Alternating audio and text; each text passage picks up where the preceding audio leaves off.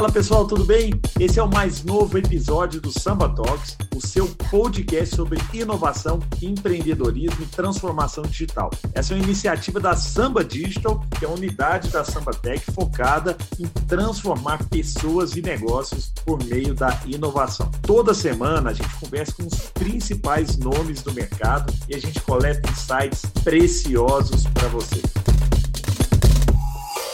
Fala pessoal, sejam bem-vindos a mais um Samba Talks, que é o podcast mais quente sobre inovação, transformação digital e cultura digital. A gente traz pessoas que têm feito a diferença nesse mundo, que têm esse mindset enraizado para compartilhar seus conhecimentos. E hoje temos um ícone do empreendedorismo, um cara que é brilhante, né? Por onde passou, deixou marcas extremamente positivas e passou por, por empresas como Bain Company, como Groupon, e depois ele vai contar um pouquinho mais de Grupo Zap, até OLX agora, né? Recentemente, gente, não sei se né, vocês acompanharam, mas o, o grupo Zap e Viva Real, né, que era parte ali do grupo, que já era uma fusão, ele foi vendido por 2,9 bilhões para a OLX. E o nosso convidado é Lucas Vargas, que era o CEO do Grupo Zap, e agora é o General Manager da OLX, um cara que eu admiro demais, muito pela sua simplicidade, porque o Lucas é, é aquele cara que chegou no topo, chegou na, nas estrelas e continua com o pé no chão, continua com um jeito simples, e isso me, me encanta muito, viu, Lucas? Seja muito bem-vindo, e eu queria, para né, ajudar nesse bate-papo aqui, eu tenho sempre a presença do Pedro Feliz Filizola, pode chamar de Feliz também, Lucas, que é o CMO aqui da Samba Tech e tem me ajudado muito há muitos anos dentro da samba e agora também aqui no Samba Talks. Lucas, seja bem-vindo e seria é, super legal para essa audiência aqui se você pudesse contar um pouquinho dos seus, do, dos seus bastidores. A gente quer saber da sua vida. Você que fez MBA em Harvard, né? Um dos lugares mais aí, né? mais é, é, é, é, que tem uma áurea aí de, poxa, né? O cara que fez MBA em Harvard não tem como dar, dar, dar errado, né? Assim, o, Lucas, só, só, um caso rápido. Um dia tinha um, eu tinha um funcionário da, da samba e ele falou: vou largar a faculdade. Eu falei, mas por quê? Não, Steve Jobs largou, o Bill Gates largou e outros, né, largaram. Eu falei, cara, mas qual que é a sua faculdade? Aí ele falou o nome da faculdade, uma faculdade particular aqui de Belo Horizonte. Eu falei, bicho, assim, o cara que larga Harvard, o cara que larga Stanford, ele é bom pra caramba, porque o cara largou no lugar onde todos querem, mas eu não sei se, se né, assim, é, é, é, o, é o, o que todo mundo deveria fazer, não, né? Mas e ele acabou não, não seguindo meus conceitos e largou a, a faculdade aqui. Mas, ô Lucas, seja bem-vindo, conta pra gente essa história que é legal demais, cara. Ô, Gustavo, obrigado pelo, pelo convite e pela, pela abertura grandiosa. Mas como você falou, é, acho que eu sou mais simples do que, do que essa abertura faz parecer. Ah, você falando de, de, de, simplicidade, aliás, né? Pense simples, faça simples. Certamente compartilho dos princípios por trás dessa filosofia aqui dentro de Zap e agora ORX. Um, uma, uma, um mantra que eu prego é simplifica. Muitas vezes como você bem sabe, existe um, um entendimento ou uma crença de que inovar é fazer mais, fazer maior, mas muitas vezes é fazer menos, fazer mais simples, né? E é isso que a gente vai conseguir com essa mentalidade fazer a inovar, transformar e evoluir. E continuo com essa crença cada vez mais forte.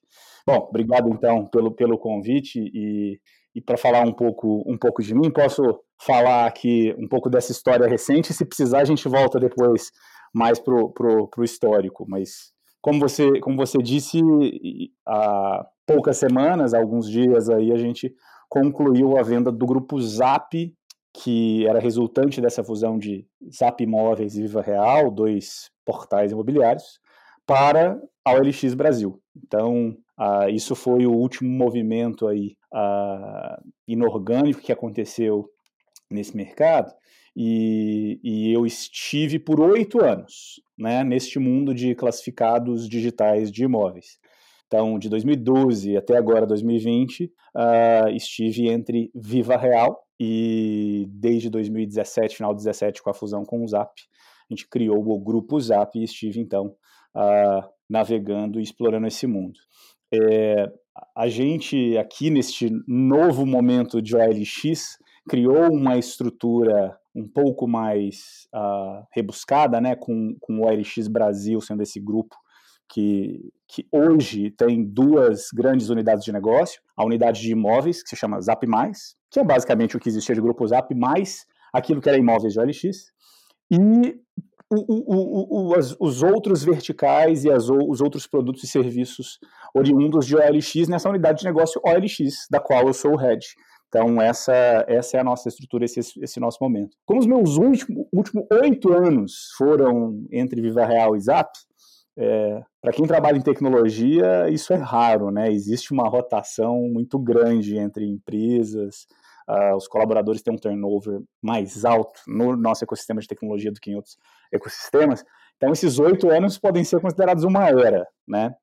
Mas, uh, então, quando eu me juntei aí ao Viva Real 2012, era, era um momento ainda muito inicial da empresa, logo depois do Series A. Então, tinha os três fundadores e eu me juntei para liderar à frente de vendas, vendas, novos negócios. Então tinha os três cofundadores, tinham captado esse Series A, Series A de Monax e Kazek, e, e aí eu me juntei para inicialmente tocar essa expansão. Então, expandindo a operação que funcionava quase que exclusivamente em São Paulo e Rio de Janeiro para outras cidades do país. A gente saiu abrindo escritórios e vieram outras rodadas de, de, de, de investidores aí, Series B, Series C. No total, a gente captou algo como 70 milhões de dólares. Uh, fui assumindo algumas outras responsabilidades. Como eu entrei no momento muito inicial ainda de Viva Real, né, com, enfim, alguns poucos colaboradores, faturamento em 2012 do Viva Real era 2 milhões de reais e pouco. Então, realmente muito pequenininho. E aí a gente foi escalando esse negócio. Em 2016, o Brian, então fundador da empresa, um americano que já estava fora dos Estados Unidos desde, enfim, fazia uns 10 anos. Ele Gosto voltou... muito do Brian, eu gosto muito dele, genial. É, um, um, americano desbravador, né, que veio, viu a oportunidade no Brasil em um momento ainda uh, com, com mato alto, né, nesse ecossistema de tecnologia. Uh, veio para cá, mas já estava muitos anos fora dos Estados Unidos, teve filhos por aqui e em um certo momento uh, decidiu voltar para os Estados Unidos. E aí eu o substituí. Ele continuou como presidente do Conselho de Viva Real, foi presidente do Conselho pós-fusão também. Então a gente trabalhou muito próximo ao longo desses anos. Uh, final de 17, quando a gente decidiu fazer essa fusão, uh, o Zap era uma empresa 100% Globo, do Grupo Globo, né, tinha 100% das ações. Uh, foi uma fusão que a gente chama fusão de iguais, o Zap ficou uh, com... a Globo ficou com 50 e poucos por cento da empresa e os investidores Viva Real com, com, com o restante, né, 40 e alguma coisa. E e eu assumi como CEO desta nova empresa. E aí a gente tem o processo de integração. Nessa época, Viva Real tinha 600 colaboradores, Zap tinha algo como 600 também. As empresas já faturavam aí em torno de 200 milhões de, de, reais, empresa combinada, então já era um, um, um outro nível né, de, de, de, governança e de estrutura quando comparado ao que a gente entrou fazendo lá em 2012, muito pequenininha. Enfim, isso aí culminou no, na venda para o OLX agora, que se concluiu agora em 2020. Então, essa, esses oito anos aí, que para muitos é, um, é uma era, uma carreira muito longa, eu estive muito focado aí nesse, nesse mercado. Aí, antes disso, você já tateou algumas das coisas que eu fiz ali, fiz mestrado lá fora, em Harvard, trabalhei em consultoria, Uh, uma carreira ainda um pouco errante aí, explorando de tudo um pouco até me acertar mesmo quando eu entrei no Viva Real. Mas acho que esse é Você é um. Foi, foi co-CEO do Groupon no Brasil. Isso. Então, foi, foi um, um período relativamente curto. Depois que eu, que eu. Isso foi depois do MBA. Ao longo do MBA, eu fundei uma empresa de compras coletivas aqui no Brasil. Se chamava Deus Samba. Naquela, naquele momento. Olha, que, que legal. Olha só. É, naquele momento que ah, é verdade. Agora que eu fiz a, a, a referência aqui, temos samba na história. É, se chamava Deus Samba. E, enfim, foi um. Foi naquele momento da, da, da, da bolha, né? Não da bolha, a bolha acho que aconteceu depois, mas no momento em que estava todo mundo migrando e explorando aí essa, essa oportunidade, virou uma febre. É, em menos de um ano de um grande marco que foi o lançamento do Peixe Urbano, uh, que foi ali, em, se eu não me engano, março de 2010. A gente lançou em junho de 2010. Uh, ao final de 2010 existiam mais de 2 mil sites de compras coletivas. Então, uma febre. É muito fácil, né? Lançar um novo site, não tinha barreira de entrada. O, você com, com, com uma programação super simples conseguia lançar o site e, e, muito, muito graduando ali, pessoal que estava se formando em engenharia, fazia isso como projeto final de curso. Pegava o restaurante de um tio, de um primo, colocava ali como a sua primeira oferta e era muito fácil lançar. E o capital de giro, né, o networking capital era negativo, então você recebia o dinheiro hoje e pagava o seu fornecedor em 30, 60 dias. Então, durante a fase de crescimento era maravilhoso, você ficava gerando caixa. Resumo da história é que um pouco na virada de 2010 para 2011, eu, a gente vendeu, era eu e uma sócia, tinha já umas dezenas de pessoas ali trabalhando na empresa, a gente fez um earnout para um dos concorrentes, que era o Imperdível, que era fundado pelo Paulo Veras, que, enfim, né, fundador de 99 e, e várias outras aí. Então, uh, teve uma história curta, mas que, que foi bem legal, para mim, especialmente para aprender, minha, minha primeira imersão no mundo de tecnologia.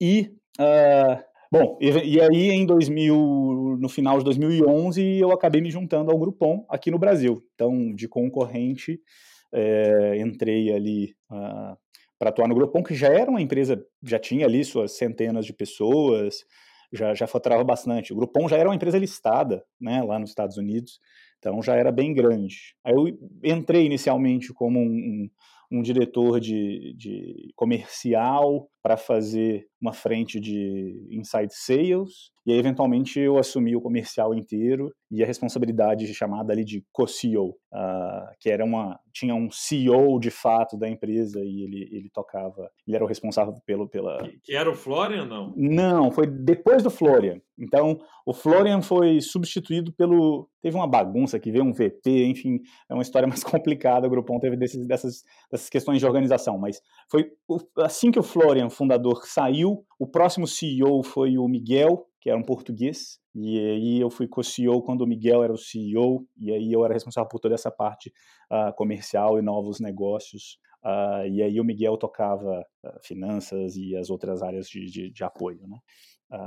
mas enfim, então foi, foi, foi esse, esse, esse, esse, esse ano aí, 11 para 12, foi quando eu estive no Grupom. E dali eu fui para o Viva Real. Muito legal, Lucas. É, eu queria explorar um pouco o Grupo Zap, né? E aí um pouco também da sua jornada empreendedora, intraempreendedora. Né? O que a gente fala muito é que essa jornada ela não é um sprint, é uma maratona. E durante essa jornada são momentos de altos e baixos, muitas tentações de abraçar novas ideias, você sabe disso. Mais complicado acaba sendo ter que deixar de abraçar as boas oportunidades para ir em direção às ótimas. Né? E isso acaba sendo um exercício muito grande de foco. Uma dúvida que eu tenho, que eu acredito que muitos empreendedores executivos que estão nos ouvindo também têm, é como é que mantém o foco sem cair na tentação de começar a fazer várias coisas diferentes ao mesmo tempo e deixar a empresa realmente naquele trilho, com aquele propósito? Muito difícil, muito difícil. Mas uh, talvez se você conversar com, com atletas uh, de alta performance que precisam de uma mentalidade muito bem estruturada, muito com foco no longo prazo, mas com uma execução e com uma mentalidade muito de incrementar a sua performance no dia a dia, naquilo que é a sua parte central, o seu core, você, é capaz de transferir essa mentalidade de atleta de alta performance para fazer uh, um paralelo para fazer essa gestão de, uh, de startup de alto crescimento. Uh, eu, por acaso, fiz maratona, então tive que fazer meus treinos aí de horas no final de semana e, e, é bastante interessante o quanto a mente acaba sendo seu, seu maior inimigo, né? Você ter que correr duas, três horas. Eu fiz uma maratona em quatro horas, mas a gente vai ficar quatro horas, né? Uh, a gente que é acelerado, que gosta de, de resultado, ficar ali naquela atividade que parece muito repetitiva e muito sem fim. Em startup. muito forte, né? Muito forte. Você precisa estar tá, tá com aquele foco, sim, naquela visão de longo prazo, mas a execução aqui cadenciada. E, e, isso exige uma, uma, uma, uma habilidade grande de conseguir se conectar com, com o presente, sabe? É, pode parecer papinho aqui, aí eu não sou expert, mas certamente aqueles que, que estudam comportamento e mentalidade humana, e o que mais tem aí é Nobel falando de comporta de, de, como é que é? Behavior Economics, né? Que, que, pode nos ajudar a entender a melhor forma de fazer isso. Mas para mim, o segredo de, de, de, dessa, dessa capacidade de, de estar aqui, uh, não desvirtuando, é sim focar no momento atual, uh, sabendo que existe aquele foco de longo prazo. Aqui, posso, posso dar o exemplo de, de Viva Real quando eu entrei, em 2012. A gente uh, tinha um grande concorrente, que era o Zap, e um segundo grande concorrente, que era o Imóvel Web. Todos esses portais imobiliários, classificados digitais focados em imóveis. E, Zap, naquela época, era 50% do Estadão e 50% da Globo.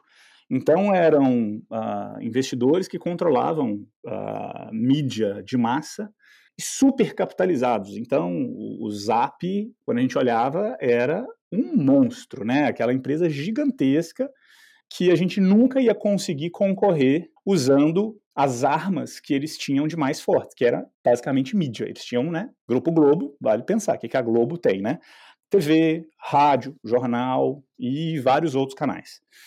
O Imóvel Web tinha acabado de receber um investimento ali de Tiger e de Riverwood, que eram dois fundos gigantescos, uh, extremamente conceituados, internacionais. E então eram empresas super capitalizadas. A mentalidade arriscada que o empreendedor que vai concorrer com esses grandes é, com essas grandes empresas, a mentalidade a tentadora que existe é vamos fazer um portfólio mais completo, porque a gente é mais rápido, a gente consegue fazer diversos produtos para cobrir todas as necessidades e todas as dores de todos os stakeholders envolvidos nessa nossa indústria. A gente vai e faz isso mas depois você não sabe como escalar, como fazer manutenção, como seguir no processo de descoberta contínua de produto e todas, todos os ativos e investimentos necessários para você conseguir, uh, de fato, ganhar atração e crescer. Gestão interna, escalar a sua empresa, etc. Blá, blá. Extremamente complicado. Na nossa abordagem, a gente fez o contrário. A gente foi lá e simplificou. Assim, olha, vamos com o produto mais simples que existir. Se a gente nunca vai conseguir fazer frente a, ao Zap, ao Imóvel Web, uh, com propaganda em TV, com marketing focado no consumidor, então não vamos investir em marketing para o consumidor. A gente é um marketplace, vamos investir na outra ponta, que é a indústria, o corretor, a imobiliária, a incorporadora. Então vamos fazer o que a gente chamava de marketing de conteúdo para o mercado, não vamos investir no consumidor e vamos ganhar, tentar ganhar uma atração aqui no canal que naquele momento era sub, eu diria, investido e ainda muito pouco explorado e conhecido pel, pel, pelos concorrentes, que era SEO, ficar bem ranqueado no Google. Então, na nossa estratégia, vamos ter um produto super simples para facilitar a nossa entrada na indústria, explicar para todo mundo o que é esse produto super simples, sem muitos uh, uh, serviços adicionais, produtos de valor agregado. É um plano de anúncio básico, você pode colocar 100% dos seus imóveis aqui, que era o nosso plano chamado ilimitado. Então, aqui você tem um plano ilimitado, gratuito para quem quiser anunciar de graça e paga por destaques adicionais, tão simples quanto isso. E isso nos permite fazer uma gestão interna super simples, tecnologia vai ficar simples, comercial não vai precisar de tanto treinamento assim. A gente, para cada cidade nova que a gente vai abrir, a gente vai ter essa abordagem direta e clara para a indústria, a gente se posiciona como amigo da indústria, a gente não faz propaganda para o consumidor. E aí a gente, com o tempo, começa a trazer inventário, o inventário nos permite ficar bem exposto aí uh, em Google, e com isso a gente vai crescendo a audiência e começa a gerar leads, e aí, eventualmente, a gente pode monetizar. E foi isso que a gente fez. Então a gente não caiu na tentação de lançar produtos diferentes, novos, de lançar uh, produtos que pudessem cobrir a jornada inteira do consumidor ou do anunciante, no nosso caso, né? Seja o consumidor procura imóvel ou anunciante, corretor imobiliário, incorporadora que está anunciando. E a gente se manteve muito fiel a essa estratégia por diversos anos. A gente, até 2015, investia zero, zero em performance. Então a gente uh, nem tinha um time de performance, de fato. Né? A gente focou em ter um produto mais simples possível, especialmente no momento que a gente viu que ia ser impossível fazer frente a presença e a força dos nossos concorrentes. Então, o foco, não tenho dúvida, foi o que nos fez conseguir penetrar nesse mercado que era, enfim, bastante intimidador quando a gente olhava para os nossos concorrentes. Cara, brilhante, viu? Brilhante, Lucas. Você trouxe aqui uma, uma aula, porque eu acho que né, o, o que o, o, empreendedor costuma imaginar é exatamente o contrário, né? Eu tenho que fazer coisas demais para conseguir competir, né? Eu tenho que entregar mais fazer muita coisa e acaba ficando complexa a operação e depois você não consegue é, dar, dar, escala para isso aí, né? Eu achei muito legal o, o que você trouxe, porque você precisa de disciplina para fazer isso. É... Imagina você gerenciar né, a organização. É, é, não é fácil mesmo, não.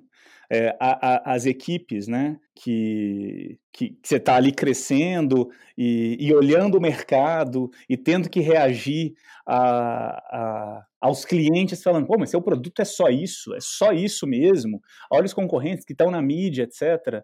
É, as famílias né, dessa, dos nossos colaboradores falando, cara, vocês estão concorrendo com o Zap, com o Imóvel Web? É, é, é difícil, é realmente uma pressão e, e exige uma, uma, uma concentração muito grande para você não desvirtuar. Mas é, é, são desafios adicionais quando você decide essa estratégia de, de focar e de simplificar. Mas que se você tiver ah, de fato uma aderência ah, com aquele foco de longo prazo e uma aderência a essa estratégia, ela se paga. Não, legal demais, Lucas. E essa estratégia também que você usou de primeiro focar no SEO para depois ir para performance, né? Você já construiu uma base e aí depois você conseguiu né, investir mais para trazer mais clientes. Genial.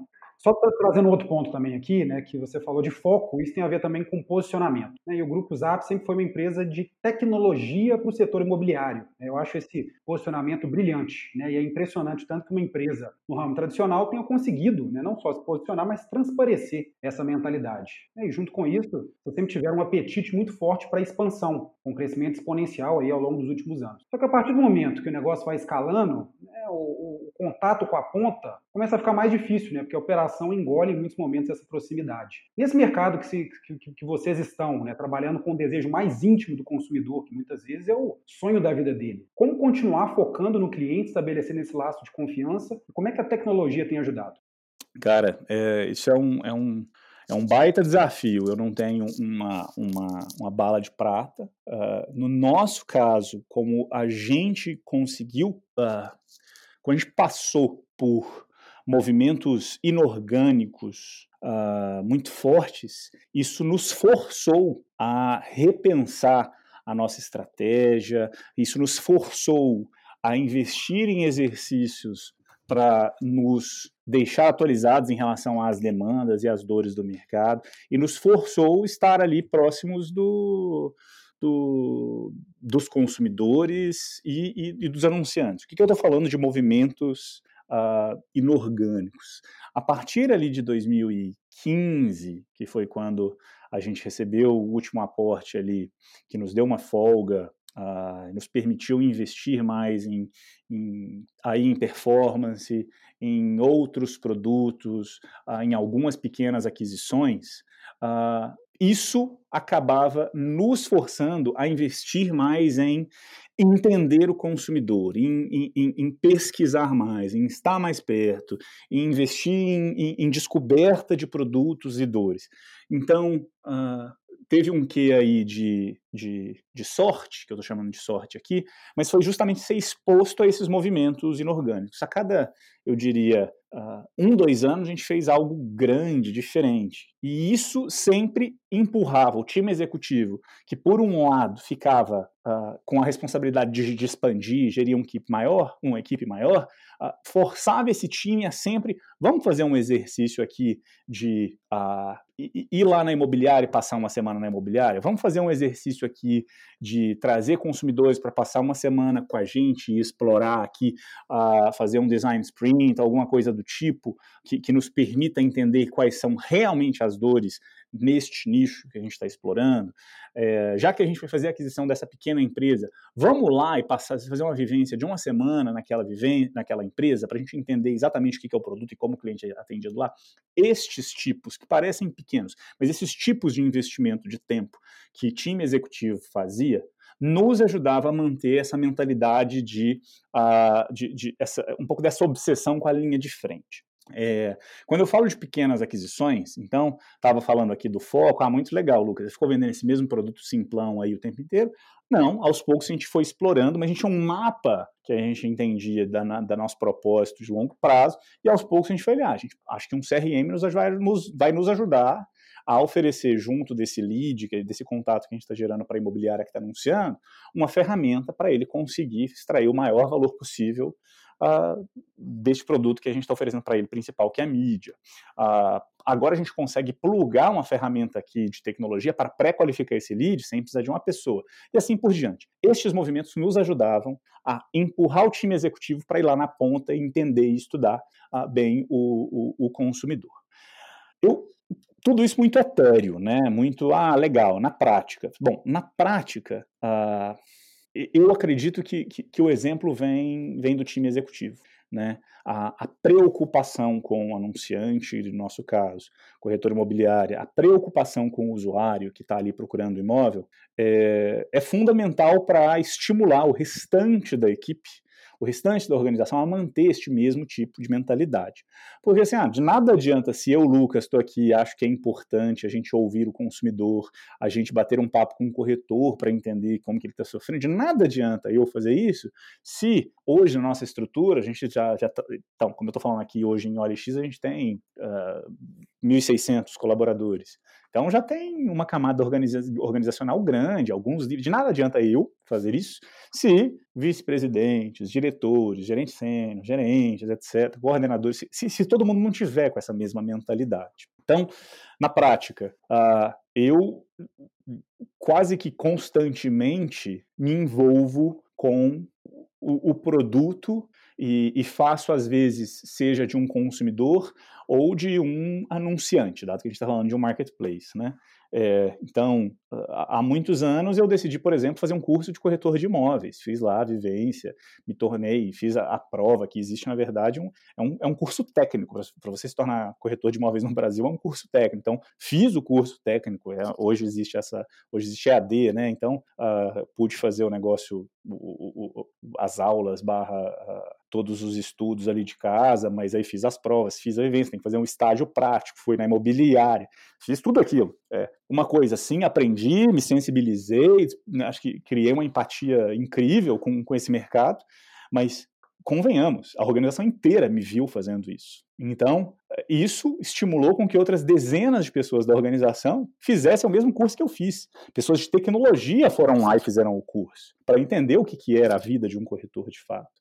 É, e, e, esse tipo de, de, de, de, atitude, de abordagem, é natural é, é, é, que, que, que, que espelhe, que inspire né, o restante da organização. Também a gente sabe aí o quanto a liderança é, é espelho para a organização, é, é, é, um pouco de walk the talk, de nada adianta eu ficar falando para as pessoas irem lá e, e se uh, fazerem um dia na vida de um corretor de imóveis se você não, não tem essa, se não for genuíno, se você não tem essa mesma atitude, essa mesma abordagem.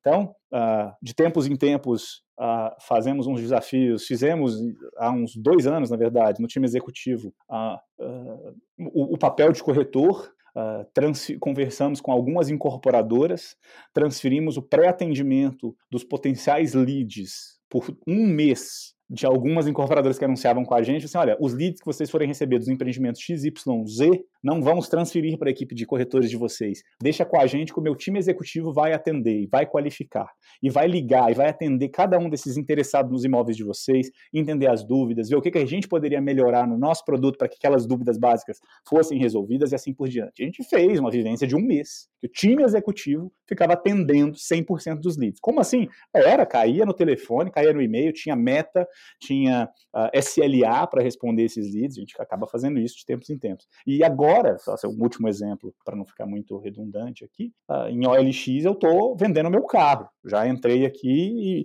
e, e precisava entender um pouco mais de como funcionava o produto e me pareceu que a melhor forma de fazer isso era Uh, já explorar o produto existente e me tornar um vendedor para viver todas as dores desse processo, do início ao fim. Então, estou nesse processo. E, e acho que essa essa mentalidade vindo da liderança, ela acaba inspirando e, e, contaminando a organização como um todo. Então, mais do que livros e teorias, eu recomendo a, a execução. Viva na, na, prática, você como líder, e, e tenho certeza que a organização inteira vai, vai entender que, a, que, que, este tipo de atitude acaba impactando diretamente uh, no, no, seu serviço, no seu produto, e, e, e, isso move massa, né? Isso move organizações.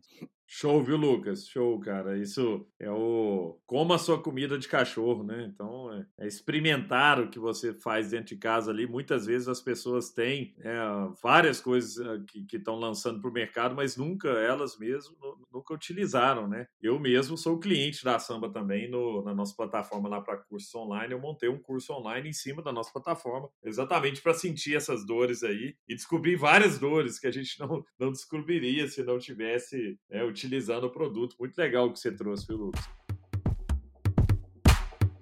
Com a Samba Digital, você pode desenvolver novas capacidades digitais, projetos e produtos customizados e que vão agregar muito valor à experiência do seu cliente. Acesse o nosso site para saber mais sobre as nossas soluções. Ô, Lucas, eu queria entender um pouco mais, cara, porque agora a gente tem visto um mercado extremamente aquecido é, para fusões e aquisições. Né? Todos os, os, big players aí também, que estão listados em bolsa, é, esses caras muito ativos em, em M&A, e é algo até né, é, muito novo aqui para o nosso país, inclusive com múltiplos diferentes, e a gente via muito essas coisas acontecendo no Vale do Silício, que é o cara, às vezes, comprar porque precisava do time, né? Por exemplo, aqui em Belo Horizonte tinha os meninos amigos aqui da Requima, foi vendido para o iFood, né? Um time especialista em inteligência artificial. E é um acquihire, né? Comprou basicamente o time. Isso é muito comum lá fora e aqui começa a acontecer um pouco mais. Mas o que eu queria entender do seu lado é por que, que a maioria das fusões e aquisições não funcionam. Porque por incrível que pareça, né? As pessoas acham assim, ah, não, mas pô, as empresas que compram muito, né? Só, é, isso tende a, né, a, a ficar cada vez maior, né? Mas o que, o que é a realidade, por exemplo, o próprio Yahoo é um, é, sempre foi uma empresa destruidora, né? De valor quando no, no, no M&A. Então o cara ia lá, comprava, né? Uma empresa legal, tipo Delicious ou Flickr, e pouco tempo depois essa empresa desapareceu. O próprio Tumblr, né? Que era, que era bem grande, pagava caro nessas aquisições. Outras empresas já têm isso, quase que, que no DNA sabe fazer isso bem, né? Se pudesse trazer para a gente, Lucas, assim, o que, que nessa vivência que você tem, tanto comprando empresas como participando aí de, de grandes fusões, o que, que você já viu né, que dá certo e o que, que dá errado, que as pessoas deveriam prestar muita atenção, tanto o empreendedor que está vendendo a empresa, como o executivo que está nos ouvindo aqui também, que está comprando a empresa. Legal. É, realmente, como você falou, muita, muito processo de fusão e aquisição destrói valor. Né? Isso, é, isso é comum. Uh, eu, aqui em Viva Real, em Zap, a gente fez algumas aquisições uh, pequenas quando comparadas, quando comparadas à, fusão né, de Zap e Viva Real, ou mesmo a venda do grupo Zap para o OLX. É, algumas deram muito certo, adicionaram uh, algo fundamental que a gente fazia, outras não, outras uh, Outras, eh, de verdade, a gente jogou fora é, depois de, de, fazer. Claro que foram aquisições menores uh, quando comparadas ao nosso tamanho, uh, mas é, ainda assim eu não, eu, não, eu não acho que uma regra clara possa ser aplicada com o que eu vivi aqui. É, um, é uma amostra muito pequena, né? Eu estou falando de talvez umas seis, sete aquisições pequenas, dessas que, que mais as duas uh, maiores aqui, né? Zap Viva Real e, e agora OLX Grupo Zap. Uh, neste meu mundo, nessas minhas experiências, é, eu, eu entendo que uma clareza de uh, propósito, uma clareza de direcionamento, uma, uma assertividade no direcionamento pós-fechamento dessa transação, ser rápido nisso é, é um fator que pode ajudar bastante no sucesso da integração dos negócios. Então, se eu fosse falar um fator, é, eu diria que este seria o, o, o, crítico, o mais relevante. Normalmente, as teorias, os livros aí falam sobre quanto cultura é fundamental e um choque de cultura uh, pode causar um problema na integração dos negócios. É verdade, certamente é fundamental. Agora, eu acho que isso é um achismo mesmo, porque eu não, eu não falo com, com, com alguém que fez dezenas, nem estudou dezenas dos mesmos casos para falar com, com essa certeza, mas nessas nossas experiências, mais do que a cultura, o que foi fundamental naquelas que funcionaram, nas que não funcionaram, foi um direcionamento muito claro desde o início. Quando a gente fala desse direcionamento muito claro, a gente fala de básico de gestão, né? A gente fala assim, cara, qual que é o propósito da empresa A, da empresa B e agora da empresa combinada? Talvez uma empresa, a empresa A que está comprando a empresa B é tão maior que fica muito claro que o propósito não muda, o direcionamento não muda e o produto novo que, tá, que você está comprando tem um motivo principal, é plugar aquele existente. Ou não, é ser a nova alavanca de crescimento que lá no futuro a gente vai integrar esse nosso negócio. Ou não, é um acquihire, como você comentou, a gente quer a inteligência desse time de fundadores com talvez um, uma pequena base de código aqui e integrá-los essencialmente ao que já existe aqui dentro. Mas este direcionamento, desde o início, ajuda a dar clareza para todo mundo, diminuir o nível de ansiedade, de instabilidade que a organização como um todo tem, para já viverem a nova realidade pós-fechamento dessa, dessa transação.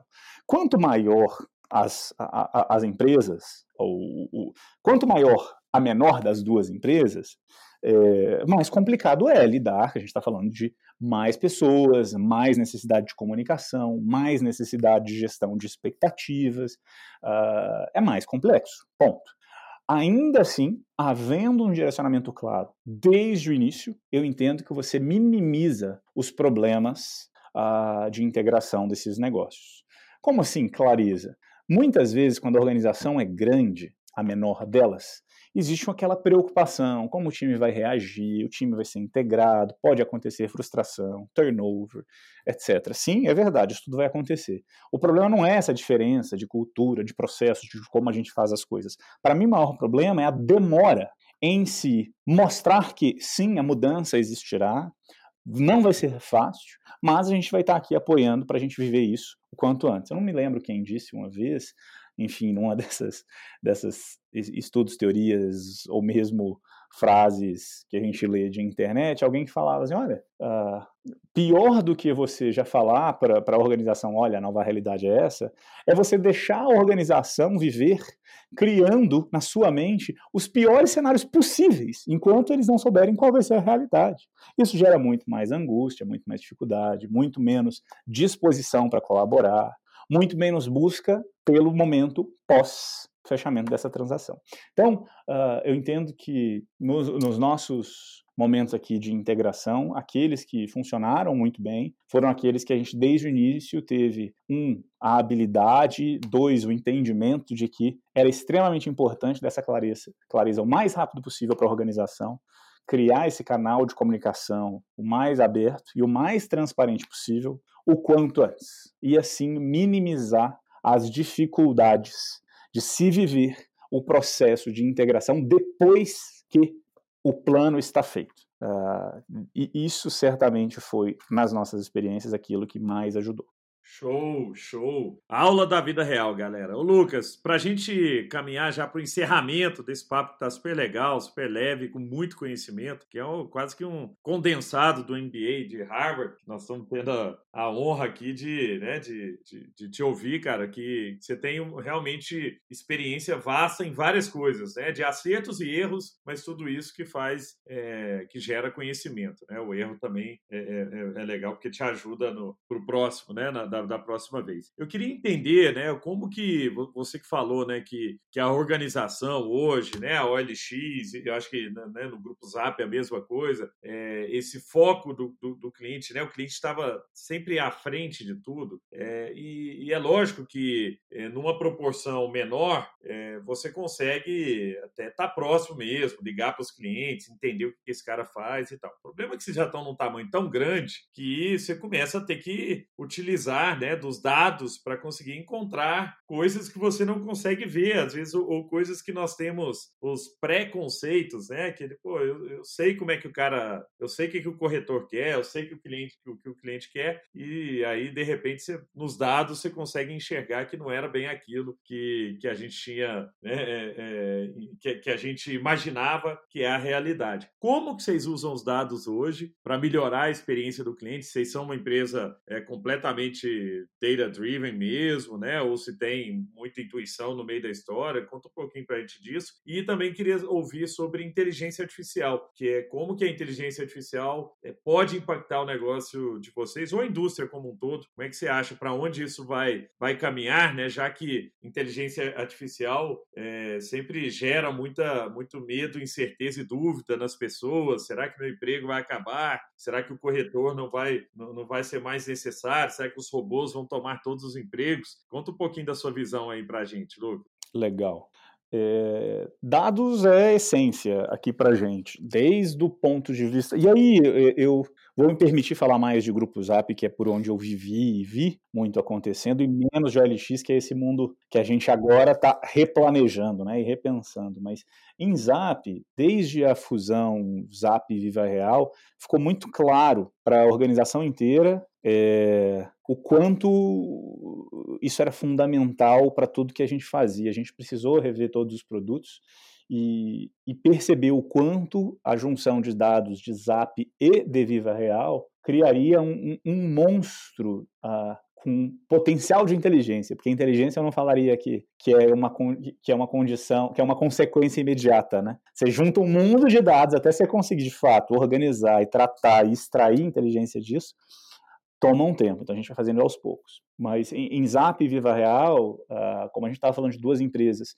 extremamente parecidas em termos de produtos oferecidos para o mercado, como a organização se estruturava, uh, os pilares que norteavam ali a evolução dos produtos eram muito parecidos. Então, quando a gente pegou aquelas duas empresas no final de 2017, a gente falou: olha, a gente vai precisar criar um, uma plataforma única em cima da qual todos os produtos e serviços, do ponto de vista de tecnologia, iam estar organizados, com basicamente duas camadinhas ali, uma com a marca Zap e uma com a marca Viva, Viva Real, que essas duas ainda existem. A gente precisava juntar tudo. E aí, sendo bem técnico e tático aqui. Ô, Lucas, e juntar é, tudo é juntar base de dados, juntar. Isso. Mas aí é refatorar ou fazer um negócio totalmente novo? Então, uh, como a gente estava falando de duas empresas muito parecidas, uh, e em, na maioria das dimensões e, e, e, muito próximas, né, de tamanho, de escala, nenhuma das duas tinha uma plataforma central transversal que estava pronta para a partir dali oferecer aqueles dois produtos. Que foi isso que a gente, a gente manteve, né? Zap e Viva Real. Então a gente não tinha nenhuma pronta. Então, em grande, assim, em, em, em, grande parte dos serviços, a gente se viu obrigado a reconstruir. Então, é claro que sim, a gente aproveita algo de um, algo de outro, mas a arquitetura nova acabou sendo reconstruída. E, e, isso levou um ano e meio para a gente reconstruir 80% da arquitetura. E fizemos isso. E dados foi uma parte fundamental.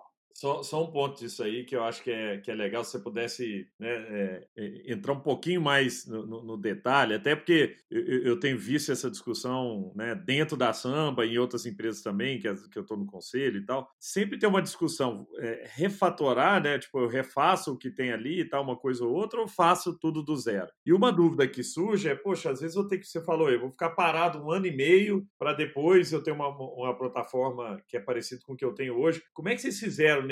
Esse movimento? Assim, você, você foi fazendo uma em paralelo enquanto mantinha a outra, mas não evoluía a outra? Ou evoluía as duas ao mesmo tempo? Como é que foi essa mudança? Ou parou uma por completo e aí só depois de um ano e meio que o cliente viu evoluções? Perfeito. perfeito. Tá, então vamos lá. Primeiro ponto. É, é bem possível que existam empresas maduras e profissionais experientes que consigam manter a evolução do seu produto com impacto mínimo naquilo que já estava predefinido que evoluir, ao mesmo tempo que trabalha numa nova plataforma. É possível que exista. Não era o nosso caso. A gente não tinha competência suficiente para falar, legal, vamos seguir todos os planos lindos que Zap tinha, que Viva Real tinha, e em paralelo construir uma outra plataforma. Não, a gente não fez nenhum corte em tecnologia, inclusive. Fizemos um corte em todo o restante da organização, porque tinha muita sobreposição, mas em tecnologia a gente nem fez. Assim, a gente não tinha capacidade, competência de seguir evoluindo todos os produtos e criar o novo. Então, isso era impossível. É, no nosso, né, com, com, a nossa experiência, com, com, com, as nossas, com os nossos ativos. Então, isso não era possível. Uh, a gente tinha um, uma empresa, Zap, que vivia em cima de, enfim, algumas partes dos seus sistemas legado de quase 20 anos, a Zap tinha sido fundada em 2000. O Viva Real é uma empresa um pouco mais moderna, tanto em suas uh, metodologias de desenvolvimento, quanto em idade mesmo do, do código. É, ainda assim, não estava, não era uma estrutura pronta para receber 80%, 90% do que seria a nova empresa. Então, a gente precisou tomar uma decisão. O que fazemos? Construímos aqui uma evolução dessa coxa de retalhos e integramos esses dois lados e empurramos com a barriga, eu diria ali, alguns dos problemas que tanto o Zap quanto o Varel tinham, né, na sua, na sua tecnologia, mas aí com isso fazemos as entregas dos produtos que a gente queria, que a gente sabia que ia gerar receita adicional e segue acelerando o crescimento, ou colocamos esse crescimento uh, em segundo plano, crescimento de curto prazo, em prol do desenvolvimento de uma plataforma escalável, nova, bonita, e que vai nos permitir extrair muitos frutos lá no futuro. Uh, e escolhemos, no nosso caso, no nosso caso, seguir com a integração. Colocamos o crescimento de curto prazo em segundo plano. É, foi uma decisão, eu diria, ousada, mas que nos permitiu, enfim, dar clareza para a organização de tecnologia, preservar os times é, e desenvolver uma estrutura que a gente super se orgulha. E funcionou bem. Este ponto funcionou. Lógico, né? Com os dramas que qualquer processo de integração uh, vai ter que viver. Uh, mas sim, criamos uma nova plataforma. E aí, só conectando especificamente ao ponto de dados que você falou, posso dar um exemplo. Uh, Zap e Viva Real trabalham com uma mesma imobiliária. Né? E aí, uh, essa imobiliária grande tem 10 mil imóveis. Essa imobiliária manda um arquivo aqui para a Zap com todos os dados dos seus imóveis que o Zap vai publicar. Aí, né? Ok, eu recebo isso de forma automática. E o Varral também recebe um arquivo dessa imobiliária. É, com todos esses imóveis, por exemplo, aqui para publicar. A forma como esse arquivo é estruturado, os nomes das variáveis. Algumas delas existem no Zap, mas não existem no Viva Real e vice-versa. Então, em Viva Real, por exemplo, ah, se pedia o CEP. Em Zap não se pedia o CEP, mas em Zap se pedia inclusive o número do apartamento, do imóvel, e em Viva Real não se pedia. Como que você cria uma base de dados única para que aquela imobiliária não precise mais mandar dois arquivos, mas mande um só? Para simplificar a vida de todo mundo, né? da imobiliária, nossa, do usuário quando ele for consultar informação, etc. Ou seja, para cada uma das centenas, na verdade milhares de campos de cada uma das bases, a gente teve que passar por um processo de harmonização desses dados para a gente conseguir, etapa 1, um, criar um banco de dados que fosse único. E aí, dali, conectar todos os seus sistemas, essa teia de aranha, aos novos sistemas também é impossível você construir esse novo sistema 100% do zero. Na verdade, alguns desses sistemas funcionam ah, com uma estrutura que ainda bebe do sistema antigo, ao longo do tempo você vai cortando esses cordões umbilicais, mas é extremamente complexo. Isso vem com erros, isso vem com ah, viradas de chave que por vezes você volta atrás porque ela não funcionou completamente. Mas isso sempre esteve claro para nós que seria este processo doloroso ao longo desse tempo. Isso facilita para a organização de tecnologia uh, ter, ter, ter, calma e tranquilidade, porque sim, é um processo difícil e que a organização sofre muita pressão de todos os lados. Isso ajuda a equipe comercial, quem tem, quem faz frente ao mercado, à indústria, ao cliente, é, a entender que esse é um discurso que precisa ser feito. Pessoal, infelizmente, a gente vai, vai, vai, passar por um momento mais difícil mesmo. E peço desculpas de antemão e a gente vai fazer de tudo possível para minimizar os transtornos. Mas é uma realidade, em prol do benefício que você vai colher lá na frente. E, e foi assim que a gente viveu, com difícil, dificuldade. Né? Processo de integração de tecnologia nunca é fácil, mas sobrevivemos e saímos muito fortes. É, Então, dados é fundamental para tudo que a gente faz. Eu dei um exemplo específico até operacional aqui, mas isso acaba alimentando os vários produtos que a gente toma e as decisões a gente tende a tomar elas sempre baseadas em dados. Nunca é possível ser 100%, a verdade é essa. A gente tenta. Bom, acho que segundo ponto, é, no mercado imobiliário é, é uma discussão perene aqui, que já existe há muito tempo e a gente continua uh, vivendo uh, continuamente, que é convenhamos, né? Qual é o papel do corretor de imóveis? O que, que ele faz hoje? E não é possível que a gente possa trazer tecnologia para participar dessa jornada, que todo mundo sabe que é complexa. A maioria dos consumidores, de quem compra, quem vende, quem aluga, reclama dela, que ela é bagunçada, que muitas vezes o nível de serviço é baixo, etc. Tecnologia não pode ajudar? Certamente. Tecnologia não pode substituir aquilo que o corretor faz? Algumas partes, sim, e já faz, inclusive. Se a gente se lembra de 10 anos atrás, uh, ah, 10 anos atrás era pouquíssima a quantidade pequeniníssima, a quantidade de pessoas que usavam um site da internet para procurar imóveis. A maioria batia na porta da imobiliária diretamente. Então, o corretor é responsável por ir ali ficar te, te orientando em processos muito básicos. Sendo específico, como que vai ser o futuro que a gente vislumbra, uh, o corretor vai ser ainda o canal necessário para apoiar as partes na negociação. Uh, existem plataformas de negociação digital? Sim, acho muito difícil que elas substituam uh, corretores em uma transação que tão cara, especialmente em venda, não falando de locação, mas de venda. Uma transação tão cara, tão difícil, complexa, acontece pouquíssimas vezes na vida de uma pessoa. Ainda existe assessor financeiro que ajuda em compra e venda de empresa. Então, não acho que bancos que têm trilhões em, em, em ativos, uh, se eles ainda não substituíram ali a figura de um assessor para compra e venda de empresas, acho difícil que um corretor de imóveis deixe de existir para apoiar aquelas pessoas que compram imóveis uma vez na vida, que é a grande maioria, uh, nesse processo de compra e venda. Então, esse papel eu acho que sim, ele vai continuar existindo. Agora, um corretor que uh, investe o seu tempo uh, respondendo uma ligação de um consumidor que quer saber, tá, mas qual é a altura da, da rua uh, em que esse imóvel está localizado? Por que o corretor ainda não divulga o endereço completo? Ou qual é o valor do condomínio? Informa Cara, da informação básica, convenhamos, isso certamente vai deixar de ser uma das responsabilidades das atribuições dos corretores. Uh, muitas vezes o corretor faz papel de juntar documento. Ah, beleza, vamos assinar aqui um contrato, vamos juntar o documento, sabe? Papel de despachante, etc. Essas atividades, elas claramente serão substituídas, ponto. Mas existe ainda, no meu entendimento, assim como existe um papel para um, né, um psiquiatra, uh, para um, um mentor, uh, para atividades que, que, que, se beneficiam de um relacionamento entre as pessoas, eu ainda acredito que um corretor de imóveis vai ter esse papel. Certamente é muito diferente daquilo que existe hoje, uh, do que ele faz hoje, mas a morte desse corretor de imóveis eu acho muito difícil. Certo? Por outro lado, a gente já vê, sim, também várias plataformas de qualificação de, de leads, né, de potenciais clientes, de, de ajuda ao, ao consumidor ali em algum dos processos de compra, venda, alocação de imóveis. Então, já tem várias ferramentas que estão entrando aí no dia a dia dos, da indústria.